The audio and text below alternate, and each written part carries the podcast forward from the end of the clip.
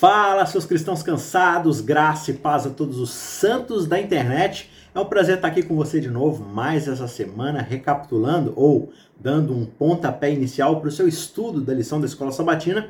Estamos numa série toda especial, já assim, reta final de temporada, reta final de lição, mas nós estamos na lição de número 9 de uma série que se chama Hebreus, Mensagem para os Últimos Dias. E o episódio de hoje, a lição de hoje, lição 9, se chama Jesus, o sacrifício perfeito.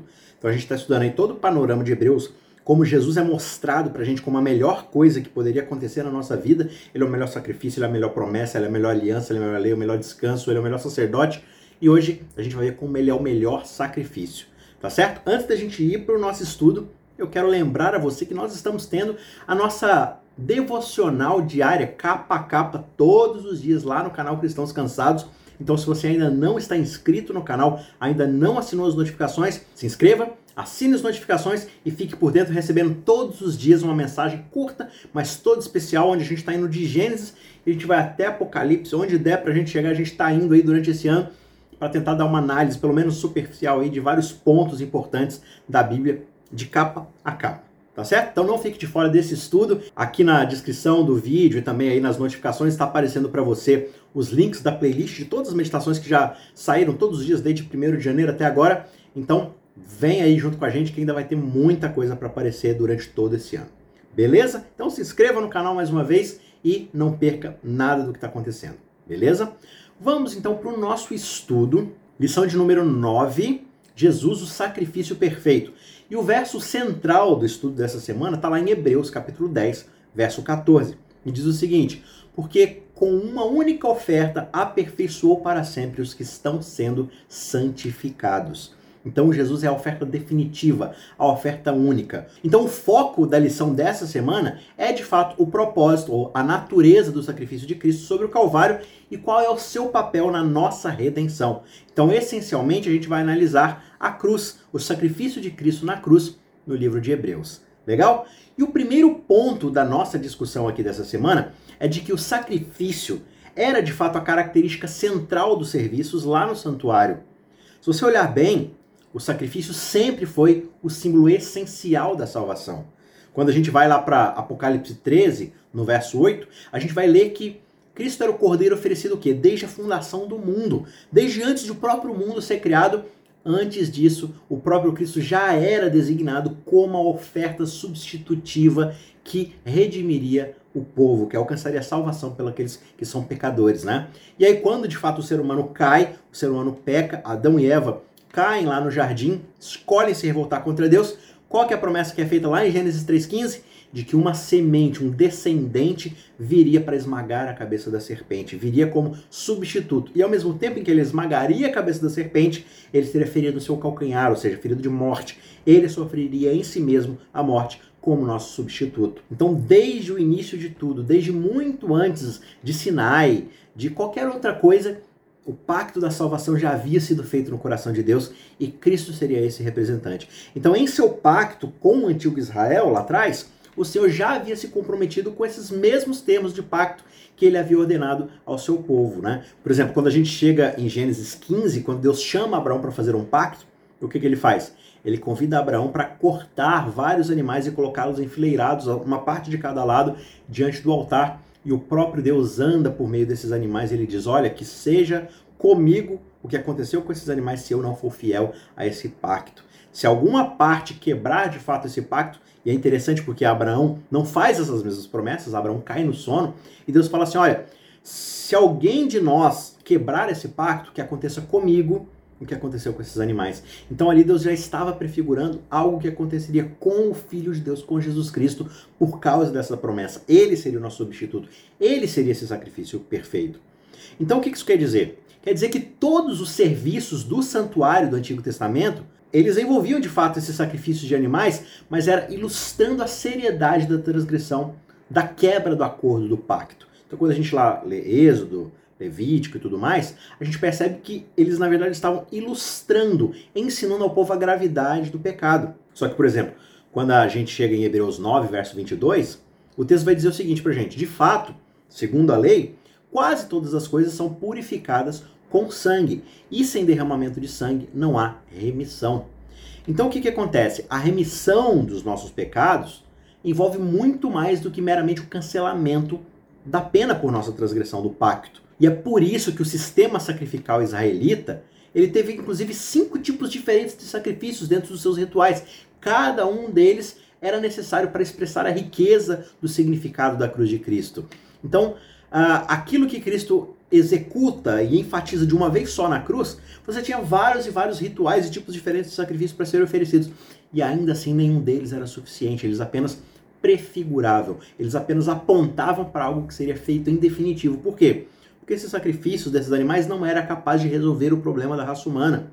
Os sacrifícios do santuário, eles nos ensinam que a experiência da salvação é mais do que simplesmente aceitar Jesus como nosso substituto. Nós também precisamos nos alimentar dele, compartilhar seus benefícios conosco, com os nossos queridos, com a nossa comunidade, com outras pessoas ao nosso redor e proporcionar reparação, restauração àqueles que nós prejudicamos. Então esses sacrifícios, eles ensinavam ao povo de Israel e nos ensinam que de fato há um custo para o pecado. Por quê? Porque o pecado causa rupturas, ele prejudica as outras pessoas, ele prejudica Deus, ele prejudica nós mesmos. Então isso causa um prejuízo nas relações e isso precisa ser consertado, isso precisa ser reparado. E infelizmente aqueles cordeiros não eram capazes de fazer isso. Eles apenas conseguiu apontar para aquele que de fato viria e restauraria todas essas relações. É por isso que Cristo é de fato aquele que é perfeito para consertar todas as coisas. É por isso que ele é de fato o objeto final para o qual todos esses outros objetos provisórios apontavam. Então, o segundo ponto que a gente deve entender é justamente que o sacrifício de Jesus é o único e essencial. Só ele é capaz de resolver todos os problemas que de fato são causados pelo pecado. É essencial que nós entendamos que o seu sacrifício é o único capaz de pagar todo esse valor. De fato, as cerimônias do santuário terrestre, embora elas fossem espiritualmente significantes, elas não, elas não eram inúteis mas elas eram meramente simbólicas. Elas simplesmente eram uma pedagogia para algo muito maior do que elas. Elas eram limitadas pela própria mortalidade do sacerdote, como Hebreus vai dizer lá no verso 23 do capítulo 7. Olha, os próprios sacerdotes, eles vão morrendo e morrendo e precisam ser substituídos por outros. Então do que, que adianta? Se o tempo todo você precisa ficar trocando de sacerdote. Por quê? Porque a própria morte do pecado encontra esses sacerdotes. Né? E inclusive a insuficiência que os sacrifícios ocasionavam. Você poderia ter matado todas as ovelhas e cordeiros e bodes e o que seja do mundo inteiro. Não seria suficiente, como Hebreus 9,9 diz pra gente.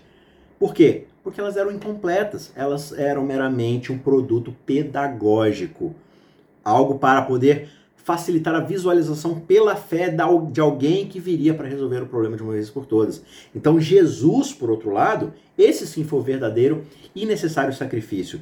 E ele ministra até hoje como nosso imortal sumo sacerdote, como a gente já viu nas lições anteriores. Então, por causa disso, o seu sacrifício é realizado de uma vez por todas. Ou seja, ele é total e suficiente como sacrifício, porque ele é Deus e ele vive uma vida perfeita de obediência como um homem mas ele é Deus, ele carrega toda a divindade em si e ainda assim ele morre pelos nossos pecados. Ele é o sacrifício definitivo. Ele é alguém inocente, sem culpa e com todo o poder do universo. E ainda assim ele se entrega por todos nós. O Criador se entrega no lugar de todas as criaturas. E ao mesmo tempo, ele ressuscita, porque ele não tem nenhum defeito em si, ele não tem nenhum pecado, ele é o próprio Deus, ele está ligado à própria vida. Então ele volta à vida e o que, que acontece? Ele agora vive eternamente para interceder por aqueles que o buscam como seu sumo sacerdote. Então, tanto o ministério sacerdotal é cumprido eternamente, porque ele está sempre vivo para interceder por nós, como a sua morte foi feita em definitivo por cada um de nós, resolvidos todos de uma vez por todas. Então, assim como Cristo é o sacrifício melhor e um sacerdote melhor, isso quer dizer que a eficácia de seu sangue e de sua intercessão é muito melhor. Por quê?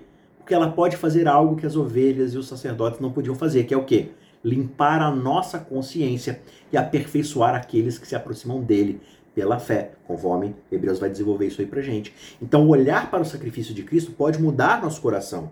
Olhar para o sacrifício de Cristo desenvolve nós uma fé salvífica que nos transforma e nos santifica. Algo que de fato as ovelhas só podiam apontar para isso. Elas mesmas não causavam esse tipo de coisa. Mas em Cristo, de fato, nós temos uma nova humanidade prometida para nós nessa nova aliança, como a gente viu na semana passada. E finalmente, o terceiro ponto aqui da lição é de que o sacrifício de Cristo o qualifica para ser o quê? O nosso mediador e o nosso juiz. Então, por causa do nosso pecado, o santuário celestial ele precisa ser purificado. O que acontecia lá naqueles rituais todo ano, durante todo ano, todos os dias, várias e várias ovelhas, né, eram mortas por causa dos pecados. Justamente por essa ideia de que você precisa o tempo todo estar promovendo novos sacrifícios porque não são sacrifícios definitivos como Jesus o é, o Cordeiro de Deus que tira o pecado do mundo. Então imagina, todos os dias, várias e várias e várias e várias ovelhas eram sacrificadas pelo pecado do povo, e esse sangue era aspergido lá dentro do santuário. Então a ideia é de que o santuário ia ficando cheio de sangue. Isso ia apodrecendo, ia envelhecendo, ia ficando aquele cheiro fétido dentro do santuário, representando o quê? O pecado. Tinha de fato ali um propósito, né? de que quando Deus perdoa o pecador, o próprio Deus passa a carregar a responsabilidade judicial. Ou seja, por que, você está perdoando alguém que cometeu um pecado? Né? Então imagina um juiz aqui no nosso mundo, na nossa realidade é, mais material, digamos assim, mais humana aqui do planeta Terra. Um juiz não pode simplesmente chegar e falar assim, olha, todas as provas indicam que essa pessoa de fato cometeu um crime, mas eu não vou condená-lo não. Esse juiz está assumindo para si o ônus de carregar o fato de que ele de fato soltou alguém que era culpado. Então, quando Deus perdoa o pecador, ele está assumindo para si o ônus desse pecado. O santuário representa o caráter e a administração de Deus por todo mundo. E esse caráter, essa administração, esse santuário celestial, o que, que acontece? Ele fica contaminado. Por quê? Porque a gente não sabe as intenções de Deus. A gente não sabe o que está acontecendo. O universo não consegue enxergar isso.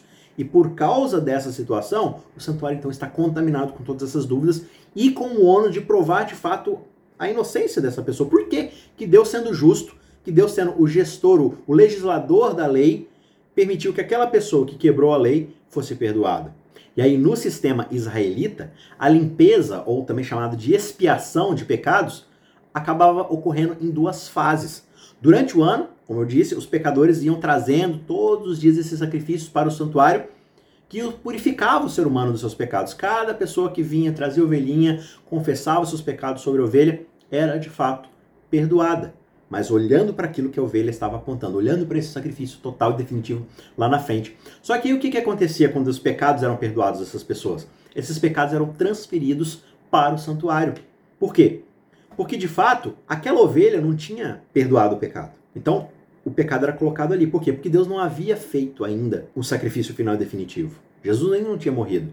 Então ele estava assumindo para si esse perdão, falando assim: olha, eu ainda vou mostrar por que, que eu estou perdoando eles. Mas por enquanto, esse pecado vai ficar aqui dentro do santuário. Representando o quê? Representando que ele está manchando ainda as relações dos seres humanos e dos seres dos mundos não caídos. Porque quando eles olham para Deus perdoando esses pecados, e aí vem Satanás e fala assim: olha, tá vendo? Ele fala que o salário do pecado é a morte, mas vem lá e perdoa. Ele fala que não pode haver transgressão da sua lei, mas ele vai lá e perdoa. Assim fica muito fácil reger o universo, né?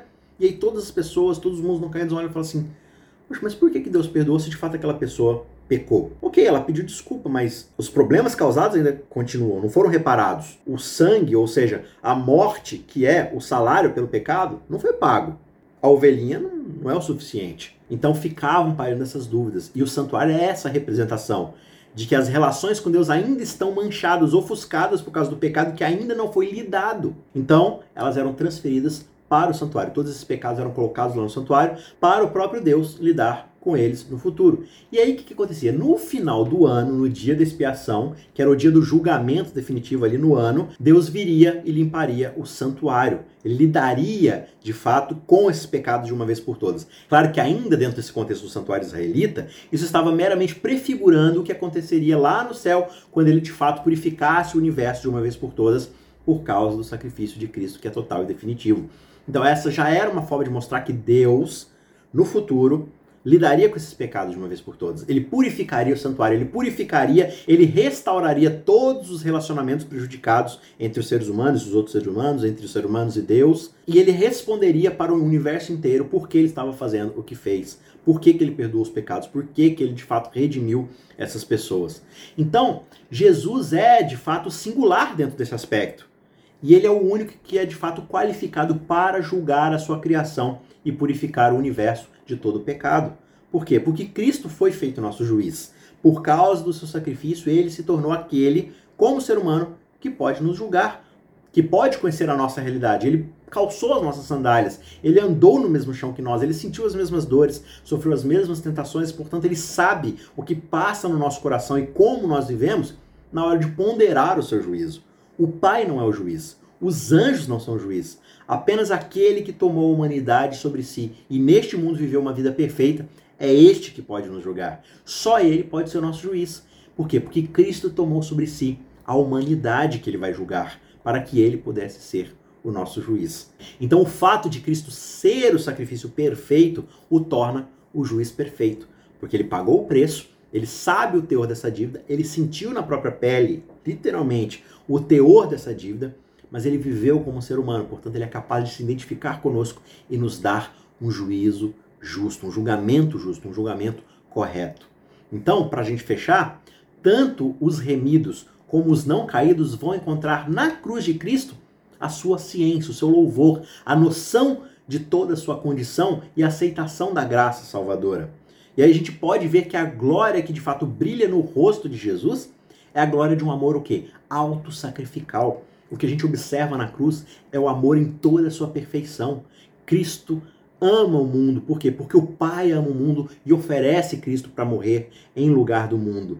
Então, quando a gente olha para o Calvário e vê essa luz que emana do Calvário, o que a gente observa é a lei do amor esse amor autorrenunciado que se sacrifica, que se entrega, que é a lei da vida para toda a terra e todo o céu, a lei em sua plenitude que brota do coração do Pai, um amor que não busca o que é simplesmente seu e tem sua fonte no coração do próprio Deus. Esse amor é um amor que se manifesta naquele que é manso, naquele que é humilde. Por quê? Porque este recebe o caráter daquele em quem habita a verdadeira luz. E nenhum homem pode se aproximar dessa luz se não receber o caráter daquele que morreu e se sacrificou por cada um de nós. Que você possa receber os méritos desse sacrifício na sua vida para te transformar à luz desse amor abnegado, desse amor que se entrega, que foi o amor manifestado pelo próprio Deus. Recebendo esse amor por causa desse sacrifício, você vai receber de fato o caráter daquele que se entregou por cada um de nós. E você vai passar a viver uma vida pensando e se aperfeiçoando na santidade cada vez mais em cima desse caráter abnegado, buscando ser a pessoa que se entrega, que faz da sua vida um sacrifício suave, um cheiro agradável ao Pai,